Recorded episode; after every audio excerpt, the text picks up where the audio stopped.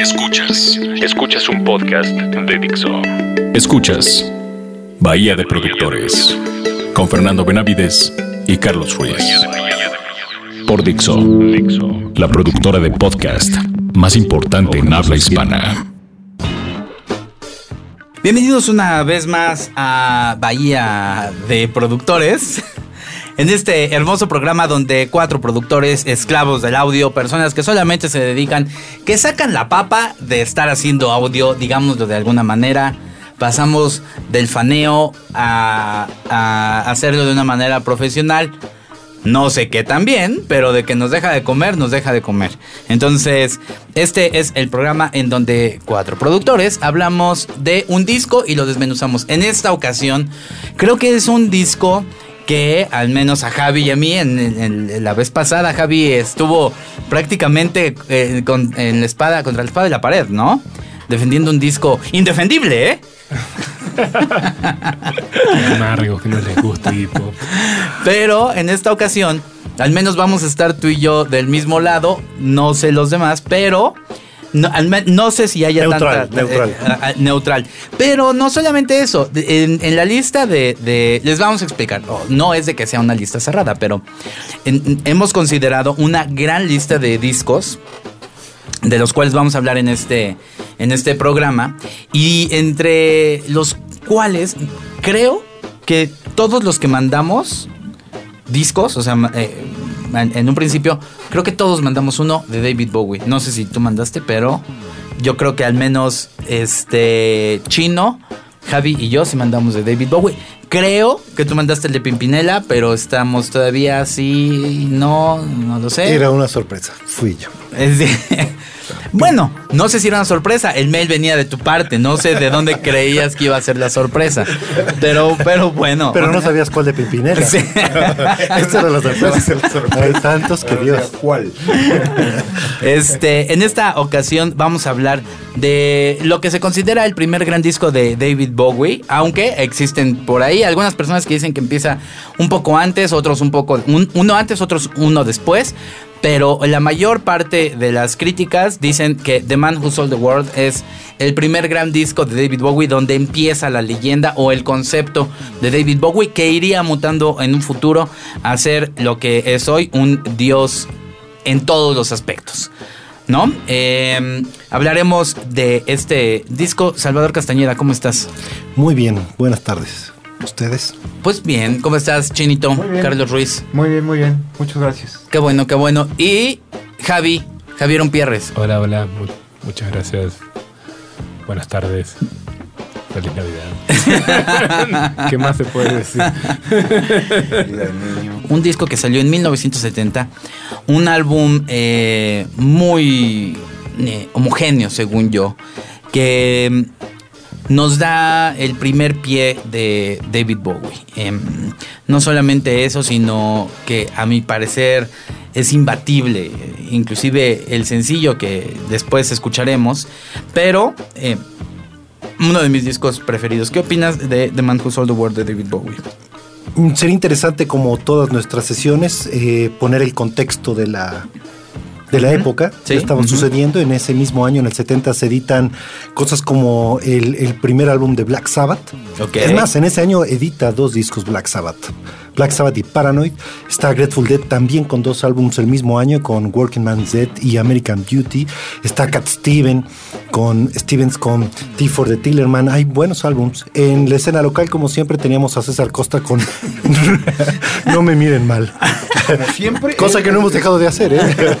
Como siempre, la escena local es la, la que nos atañe. No, pero es, es bien interesante hacer esas, esas referencias porque pone el contexto de, de por qué pasan o no pasan las cosas. Claro. O sea, eh, en Inglaterra estaban distraídos con Black Sabbath y nosotros un paso adelante con Don César Costa. Claro, O sea, claro. Y lo estaríamos después con Papá Soltero, si me permites la aclaración. Visualmente hablando, ¿eh? Visualmente. Un señorón de la música. Señorón, de, en todos los aspectos, multidisciplinario. Como David Bowie, que es el que nos atañe para este disco. ¿Qué más estaba pasando? Eh, Grateful Dead, Miles Davis con Beaches Brew, bueno, grandes discos. Yo creo que toda la década eh, genera muchos clásicos y bueno, el 70 es un año prolífico. Bueno, te voy a decir algo sinceramente. ¿Qué le podemos pedir a Miles Davis si tenemos, si teníamos aquí a César Costa, no? Empezamos con The Wind of a Circle, la primera canción de un álbum que tiene en su sonido lo que después se llamaría como los buenos tiempos.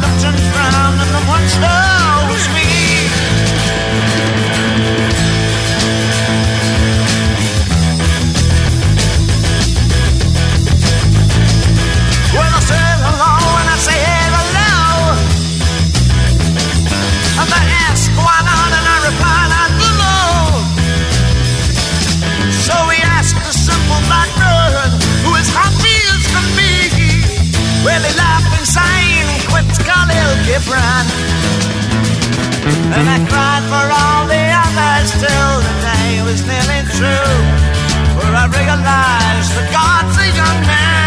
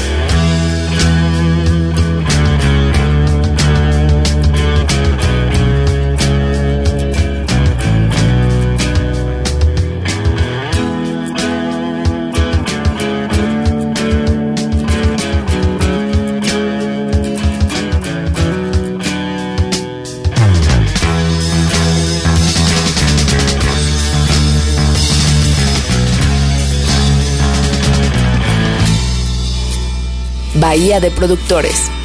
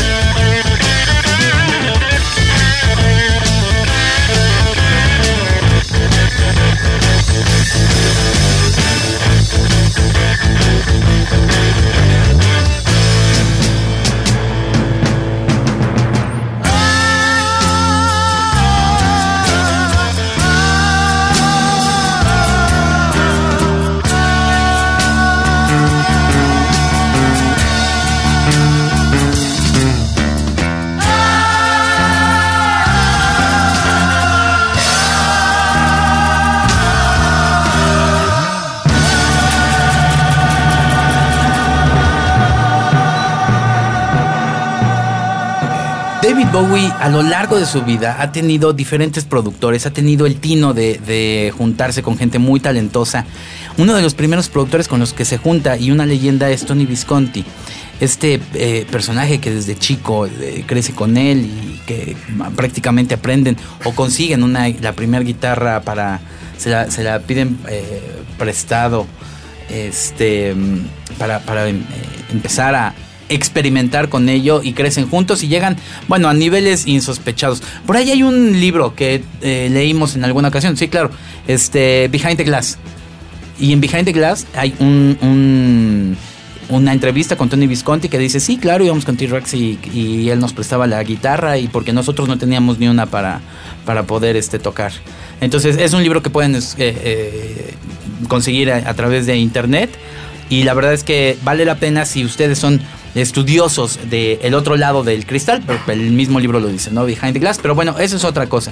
En este disco en particular, The Man Who Sold the World, este, trabaja David Bowie con su productor, el que sería su productor de cabecera, Tony Visconti. Tony Visconti hace varias labores en el disco, no solamente es quien produce y quien mezcla parte del, del material, sino también es un ejecutante, toca el bajo, este, la guitarra, el piano. Y, y para alimentar un poquito más el tema de Tony Visconti, tiene en, eh, en su catálogo de trabajos una lista impresionante. Tiene T-Rex, Moody Blues, John Anderson de Yes, Morrissey, Placebo, Joe Cocker, Tin Lizzy y además hace arreglos de cuerdas para personajes como Paul McCartney Foo Fighters. Ahí nada más. Sí, es, es- la verdad es que es un personaje muy prolífico, Tony Visconti. Y aquí, a lo largo de todo el disco, no solamente de este, sino de todos los discos en donde aparece Tony Visconti, es muy curioso.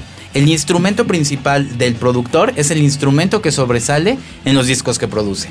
Y sin lugar a dudas, el bajo, que es el instrumento de Tony Visconti, aparte de ser guitarrista, él más bien es bajista. Curioso, ¿no, Chino? Que, los, que, que sea un bajista cuando los bajistas, pues básicamente son, pues, ignorados. Es mal que tenemos todos los bajistas, productores, ingenieros de mezcla, precisamente para que no nos ignoren tanto. Queremos subir al bajo lo más que podemos para que la gente note que estamos ahí. Esa es la verdadera razón. Y Tony Visconti lo logra muy bien en todos los discos de David Bowie. El bajo se oye estratosféricamente alto. Sí, la verdad sí. Las líneas de bajo de este disco, ya después lo estaremos viendo, son muy claras y la verdad es que sí, sí aplica el un poquito más al fader.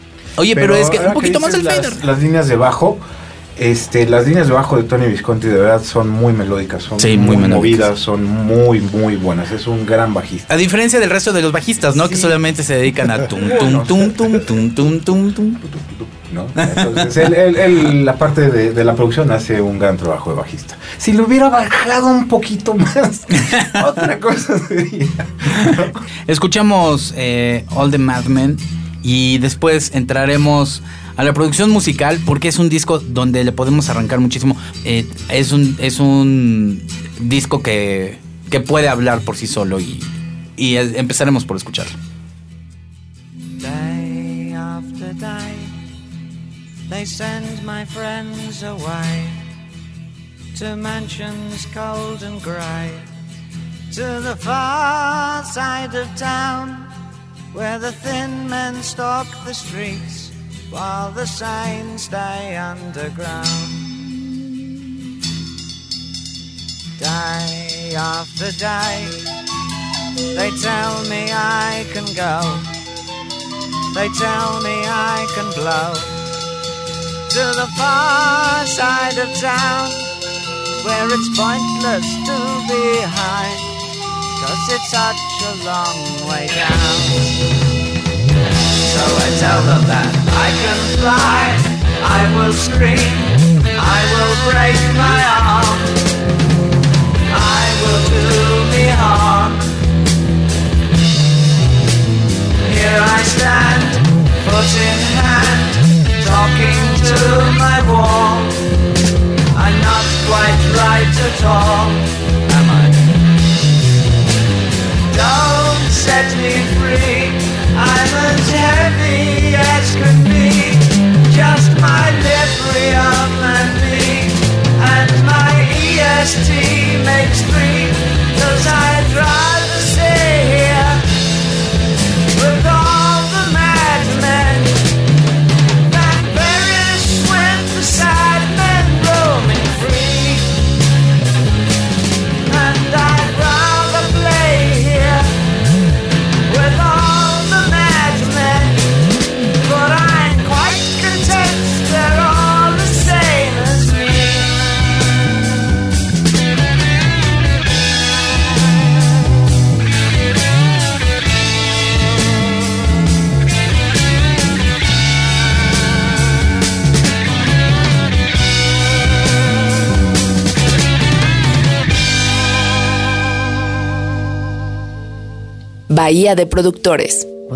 The horizon lie when a nation hides its organic minds in a cellar, dark and grim? The flame must be very dim.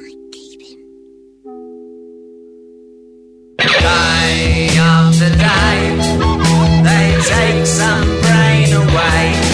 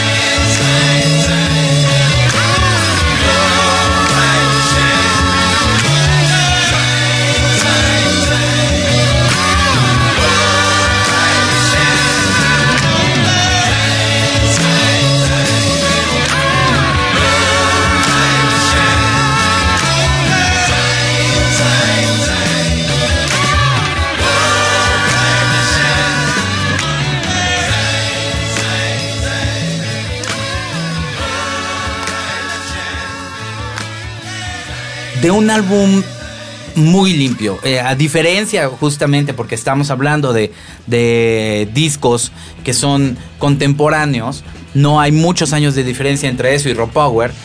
Justamente cuando Iggy Pop solamente quiere utilizar tres canales, eh, David Bowie trata de utilizar los más que se pueda porque quiere un disco muy limpio, ¿no? Donde se escucha pues eh, un, un nivel muy avanzado tanto musical y muy particular, siento yo, en este, en este caso. Ah, ¿no? no voy a decir que es de los más pesados, ¿eh? o sea, sí tiene ahí varias guitarras con distorsión y, o sea, sí está pesadón el disco en su totalidad en cuanto a, a las distorsiones, ¿eh? También limpio, pero sí pesadón, ¿no? Y esto se debe, debe al guitarrista Mick Ronson, ¿no? Y, y, eh, algo interesante hablando de Visconti, hablando de la distorsión, es que las líneas del bajo muchas tienen un efecto llamado fuse, que es, que es una alteración de la distorsión, eh, eh, eh, con esa intención de, de un poco más de fuerza. Algo que decíamos también fuera del aire es que en ese momento todos o, estaban muy involucrados, desde Lou Reed, David Bowie, Iggy Pop, Tony Visconti, todos son del mismo grupo y de repente escuchas los discos de uno y del otro y parece que todos están copiando y que durmieron juntos, probablemente lo hicieron, y que se copiaron muchas de las ideas, ¿no? Y que grabaron juntos. Probablemente lo hicieron, ¿no? Entonces, sí hay mucha influencia, pero eso también le da algo homogéneo a la década o a, a- a esa etapa y en ese estilo de música, ¿no? Hay algo muy curioso que también ocurre. En ese momento, David Bowie estaba teniendo problemas o conflictos maritales. Y eh, el- la, la, mm, producción musical prácticamente corre a cargo de Tony Visconti y de su guitarrista. Sí, es que eso es algo bien interesante de David Bowie. Todas las etapas que ha tenido Bowie, que son varias, ¿no? Están marcadas por sus guitarristas. Sí. ¿no? Todas las, las etapas en cuanto a, a sonido, producción, más que por el productor, creo yo, es por los guitarristas. ¿no? En un principio fue Mick Ronson, que, que es el que toca la guitarra Aquí. en este disco. Después fue Carlos Salomar con, con estos discos de Low, Station to Station, etc. Después fue Rips Gabriels con Teen Machine y con el Outside, con el Earthling. Y ya el último está Aeroslick, ¿no? Con el Reality. Entonces son, son eras separadas por los, por los guitarristas que siempre le ha gustado tener grandes, grandes guitarristas dentro de sus, dentro de sus discos, ¿no? Eso es bien interesante. Creo que, creo que en, en gran parte los que le dan el sonido del disco, no todo, claro, son sus guitarristas. Claro. Que siempre ha tenido muy buenos guitarristas. Sí, sí, sí. En efecto, mucho del sonido es, eh, es de Mick Ronson y Visconti. Porque eh, años después, Tony de David Bowie aceptaría y diría que, mm, que prácticamente él tiene la impresión de que muchas de las letras y de la composición del disco no las escribió él. No, o sea, ahora dice, ahora que lo veo en retrospectiva, pareciera que no lo escribí yo. Pues claro que no lo escribiste porque estabas en algunos líos con tu mujer y se tenía que resolver el disco de alguna otra manera. Y Tony Visconti también después diría que en efecto Ronson y él se habían encargado de, de prácticamente todo y que David Bowie llegaba y decía, esto sí me gusta, esto no me gusta, eso se pelearon, ¿no, e Javi? interpretaba. No sé específicamente por qué se pelearon, pero posiblemente Creo sí, que sí ¿no? fue por eso, porque Visconti decía que él no lo había compuesto y David Bowie decía, claro que lo compuse. Checa los, los cambios de... Checa, de checa los, checa los créditos, ¿no? ¿no? Entonces creo que por eso fue la pelea y por eso dejaron de, de trabajar juntos tantos años, como decía Javi. Probablemente eso sea en la parte musical. Hay otra parte que, que, que define mucho el disco, que es la, la lírica. ¿No? Claro. Probablemente ese viaje musical en ausencia de esas letras no sea, eh, eh, no sea igual. Y, y es todo eso por lo que él pasaba personalmente. No solo era su, su problema marital, él había perdido a su padre este, en una temporada eh, previa. Su hermano tenía desviaciones mentales severas. Era, eh, era un momento difícil. Entonces probablemente los demás lo hayan apoyado en la parte de, de- de- de lo musical, pero hay otra parte que es la, la lírica que seguramente era por lo que él pasaba. Pero también empieza también en la cosa esta de la androgenia, ¿no? Que empieza a vestirse, ponerse vestidos. Y... Claro, la portada del disco aparece con un vestido que, que es muy bonito. Muy, sí, que se ve muy fino, muy buen gusto. Bueno, para ese momento sí. Pero bueno, escuchemos eh, Black Country Rock, la siguiente canción de este disco y regresamos aquí a Bahía de Productores en Reactor 105. Thank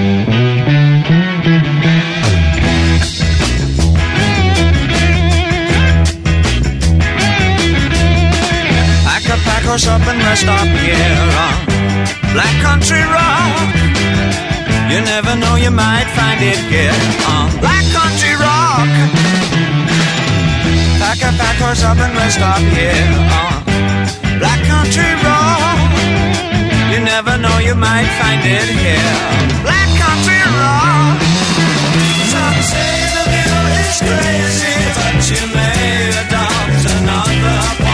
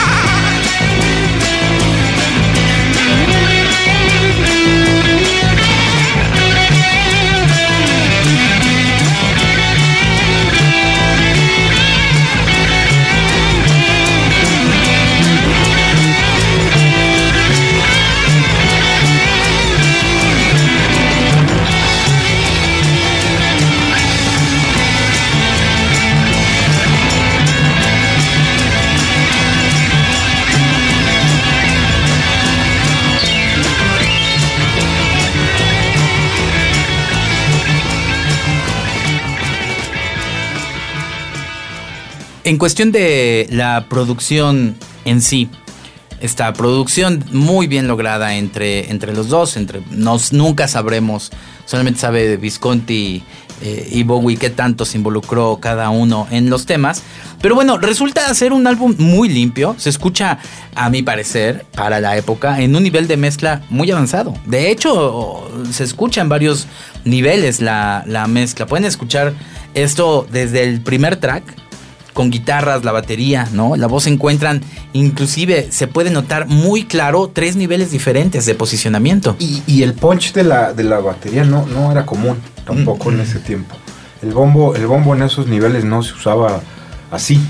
¿no? En, este, en este disco claramente el bombo está muy por encima de como solía usarse en ese entonces. Eso le da, le da otro carácter también al disco, ¿no? Junto con el bajo, que está varios decibeles por encima de lo que debería pues. Oye, también hay otra cosa interesante, ¿no? La voz de David Bowie de repente tiene un, un phaser, ¿no? Eh, De repente tiene ecos que eh, reverberaciones que van más allá de lo normal, muy procesadas, se atreven a hacer un poco más las cosas, ¿no? La masterización, no sé en ese momento cómo se masterizaba un disco. Probablemente no existía la masterización, ¿no? Existía nada más la mezcla. Eh, no sé a partir de cuándo, ese es un buen dato, ¿no? A partir de cuándo se empiezan a masterizar los discos como, como una disciplina independiente, ¿no? Habría que checar ese, que ese, ese dato, porque creo que la diferencia entre los discos de ahora y los discos de antes, definitivamente es la masterización. ¿no? En la masterización para nuestros escuchas es ese proceso posterior a la mezcla donde pues se unifica el disco, se le dan ciertas este, eh, precisiones generales, eh, se alista ya para, para su, su tiraje final. Hay ciertos procesamientos que ya no son independientes de los instrumentos, sino ya es del total de la, de la canción. Eso es a lo, a lo que nos referimos con, con el proceso de masterizar. Este álbum tiene versiones remasterizadas. Claro. En el 97 hay versiones ya este, remasterizadas de muy alta calidad incluso, o sea, con resoluciones de audio muy, muy, muy únicas. Sí. Eh, que hoy en día, por cierto, todo el mundo se atasca en la masterización y entregan un cepillo que no tiene dinámica, ¿no? Y que, y que eh, se pierde precisamente esta, pues sí, la- estos vaivenes, La- la, la dinámica, ¿no? movilidad, la movilidad claro. de las canciones que de repente tenían pasajes que eran bajitos y luego subían y ahora hoy en día todo suena fuerte, ¿no? Ya no existe esto y ahí se perdió. Escuchamos eh, Saber Machine y después regresamos a Bahía de Productores analizando The Man Who Sold the World en Reactor 105.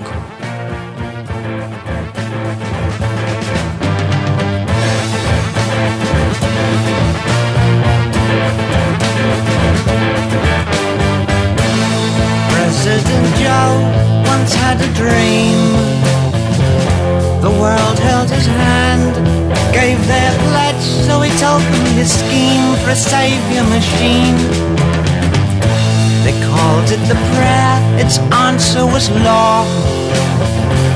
Its logic stopped war, gave them food, how they adored, till it cried in its boredom.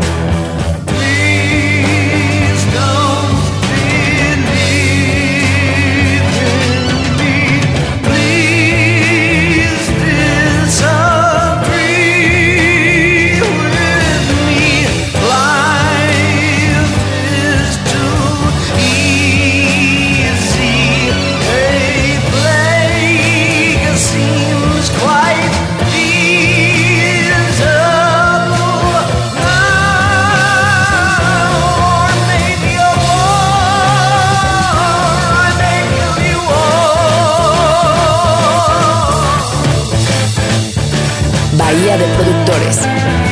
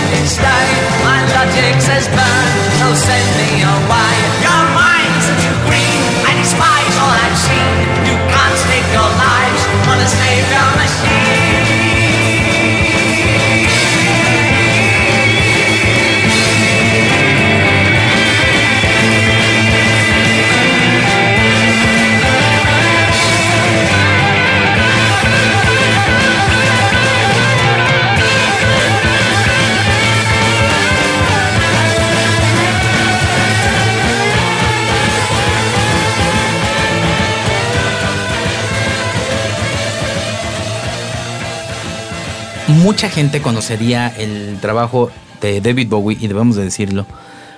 Más bien creería que David Bowie le estaría haciendo un cover a Nirvana. no, pero me gusta más la original de, de, De Nirvana. de Nirvana. Lo que pasa es que sí suena más, más machina. En el unplug de Nirvana, David, digo, eh, Kurt Cobain toca una. canta la canción de The Man Who Sold the World. Pero la verdad es un muy buen cover. A mí me parece que es uno de los covers mejor logrados que, que existen, ¿no? No, ¿a ti te molesta ese cover? No, no, no, me agrada. Sí. De hecho, eh, hay, hay eh, entrevistas que platican de cómo Nirvana se incluye en el tema de empezar a escuchar a Bowie y pues que pasaban a ciertas tiendas de discos y compraban algo que nunca hubieran escuchado para aprender más cosas y que lo escuchaban uy, en cassette durante toda la carretera, ¿no? Y acabó siendo algo que, que apreciaron y que se volvió tan importante como para hacer el, un cover. Pues escuchemos el cover que, eh, que es otra visión de la misma canción, de una gran banda, muy representativa definitivamente eh, en los noventas, eh, generadora de un movimiento y que nos entrega este cover a David Bowie.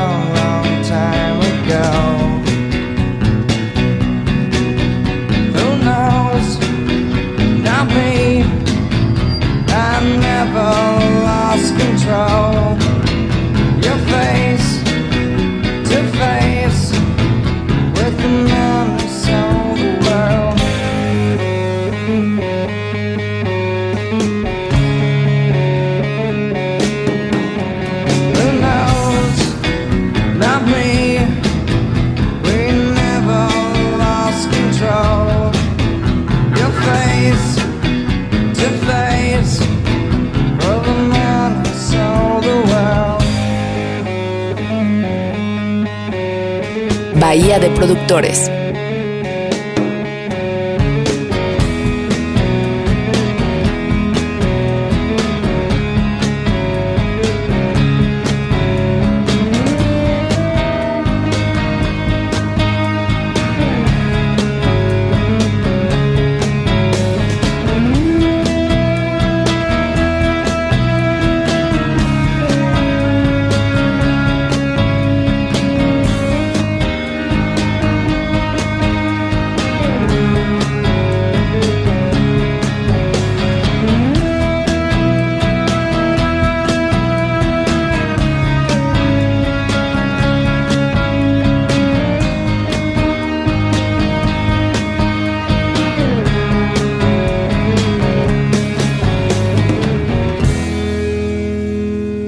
Javi, ¿cuál es su favorita? A mí creo que la que más me gusta es la primera del disco, The Width of a Circle. Ajá, que la pusimos. A mí me gusta mucho, no sé por qué. Em, creo que es porque la siguieron tocando bastante después de este disco. En la gira de Sigue Stardust todavía tocaban esta rola. Y, y no sé, la verdad que le tomé mucho cariño, me gusta mucho. Eh, creo que una de las canciones más, bueno, no solamente le da título al disco, no solamente acabamos de escuchar el cover, sino que es una de las canciones más grandes y representativas de David Bowie, The Man Who Sold the World. La original me parece que es una, una obra maestra. Eh, es muy arriesgada en muchos sentidos. Por ejemplo, tiene un güiro. Que cuando habíamos escuchado un güiro. más, fuerte que las guitarras, más fuerte Sí. que la tarola, es un güiro en primer plano, un éxito para Ajá, exactamente, para el creador del güiro. el güiro. Eh, el güiro, para los que no sepan, pues es esto que se toca con un peine, ¿no? Es como un Es como un pescadito, ¿no? pescadito, De- un armadillo, ¿no? Y, y, eh, aquí está en un, en un plano, como bien Muy único. Muy, muy, muy arriba, ¿no? Es difícil. De hecho, es lo más representativo de la canción. ¿Se han dado cuenta las- que le permitimos todo a Bowie? Sí. Mezclar los discos de Iggy Pop así, poner Hasta hasta adelante, él es un campeón. Ajá. Pero esta, esta canción es de las pocas. Hay al- al- algunas canciones que lo logran, muy pocas. eh, separarse, eh, abstraerse del- de, su propio tiempo y convertirse en inmortal. Que las escuchas, no importa cuándo sea, y te siguen pareciendo este, actuales. Esta es una canción que tiene ese, ese, es- ese punto de, de actual. Acabamos de escuchar el cover, ahora escucharemos la original. Vale la pena que escuchen el güiro, pero que ahora lo identifiquen, ¿no? No solamente como eso que suena ¿no? O sea, sino ya el güiro, la, guitarra, la verdad es que esa canción, evidentemente, sin ese trabajo de guitarra, sin ese arreglo de guitarra, no es nada, ¿no?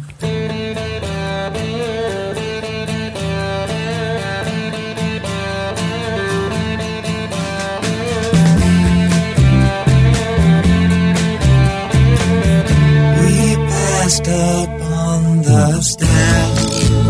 We spoke of was and when. Although I wasn't there, he said I was his friend, which came as some surprise. I spoke into his eyes. I thought you died alone a long, long time ago.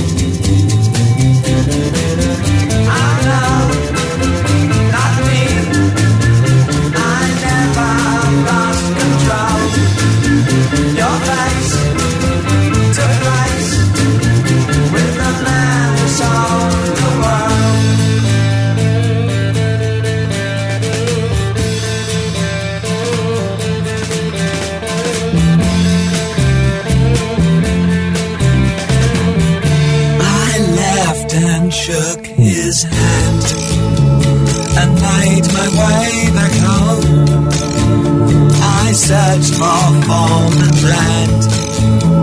For years and years I roamed. I gazed a gazeless stare at all the millions here. We must have died alone a long, long time ago.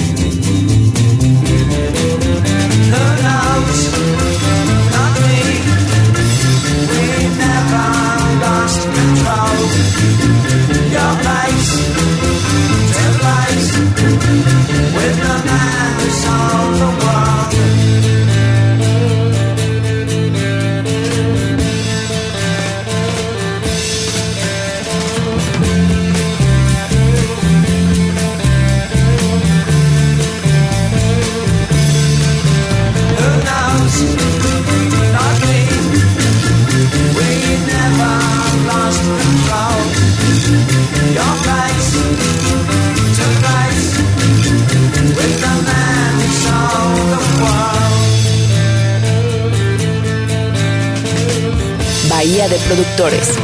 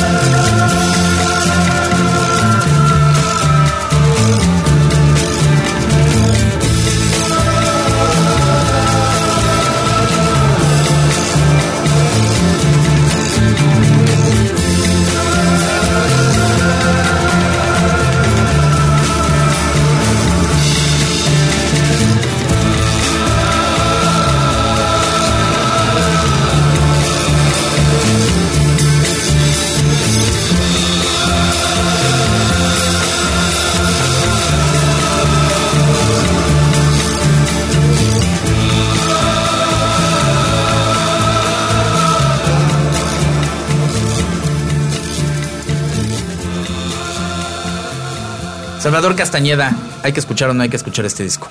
Definitivamente hay que escucharlo, es como bien lo dijeron al principio el álbum que define como la época clásica de, de David Bowie. Buscaría las últimas versiones remasterizadas que también platicamos, que por cierto incluyen cuatro tracks eh, y que más adelante aparecerían en Siggy, este, Stardust. claro. Entonces son, son una versión primigenia por adelantado de lo que más adelante escucharíamos ya más producido. son interesantes, independiente del álbum original que es fantástico. Sí, claro. Este, Chinito, Sí, claro. Hay que oírlo. Hay ¿por que oírlo bien. Porque tiene el bajo un poquito más alto. Porque de- bájenle a los graves a su, a su estéreo donde lo estoy viendo y lo pueden disfrutar. ¿Pero te molesta el, bajo? No, la verdad es que no, porque yo soy bajista, entonces. No, yo creo que le da Ah, pues, personalidad. No, le da Sí, personalidad. El güiro Pero- tampoco le molestaba y se me hace que también toca el güiro. No, yo, yo soy el que toca el güiro, a mí por eso me gusta. Playa lo toco cuando ando por allá. Y uno gana bien, no te creas. No, sí hay que oírlo, hay que oírlo. Sí es como el, el primer disco de David Bowie, a mi parecer, ya como, como lo que es, ¿no? Ay, sí, muy psicodélico, pero la verdad es que muy bien logrado. Está increíble Sí, está todo el disco. Muy bien. Javi, Yo creo que es un gran disco y como bien dicen es como el principio de la época como más clásica de Bowie. Todavía está esta cosa un poquito más progresiva y un poquito más folk, ¿no? Psicodélica que, que, que, que él venía manejando en los años anteriores, pero ya se empieza a vislumbrar el Bowie más, más rock and rollero, más glam de Bueno, los 70s. ¿no? inclusive se compara el disco con algunos trabajos de Led Zeppelin y Black Sabbath. ¿eh? O sea, y si los escuchas de pronto, sí tienen algunas similitudes. O sea, no, no está tan descabellada la comparación. Habría que ver, pero, o sea, más a fondo, pero no, no está tan, tan. Sobre todo con Led Zeppelin, de pronto sí tiene. Ah, acuérdense que Led Zeppelin tiene unas cosas muy folk.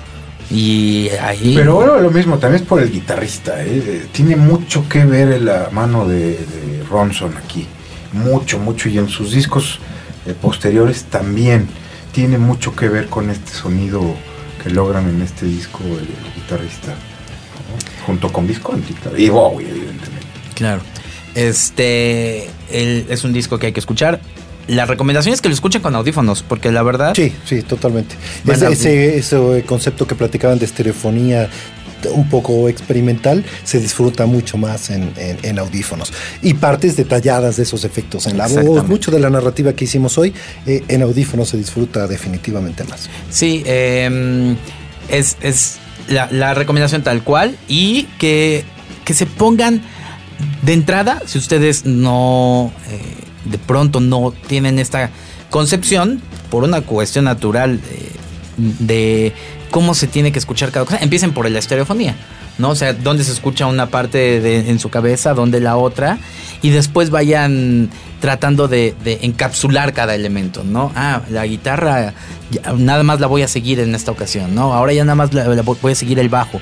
Y ya después van a poder tener una concepción mucho más clara y compleja de una sola canción, de un solo disco y de un solo artista, que en este caso es David Bowie. Nos vamos. Mm, no se preocupen porque seguramente vamos a recibir en los siguientes días muchos eh, tweets en Bahía, arroba Bahía 105 de no, es que el mejor disco de Bowie es tal, es que el mejor disco. Vienen muchos más discos de Bowie y, eh, que estaremos... Y el de Pimpinela, no lo olviden, por favor. Y de Pimpinela va a ser una, eh, actuación solitaria con, con Pimpinela Chava. sinfónico. O af- afónico, quise decir. Este, Salvador Castañeda, muchas gracias. Hasta la próxima. Carlos Adiós, Ruiz. amigos. Y Javi, Muchas gracias, hasta la próxima. nos despedimos en Bahía de Productores, este lugar en donde todos llegamos a desmenuzar, a comprender, a desechar o a criticar un disco. Nos vemos. Dixo presentó Bahía de Productores con Fernando Benavides y Carlos Ruiz.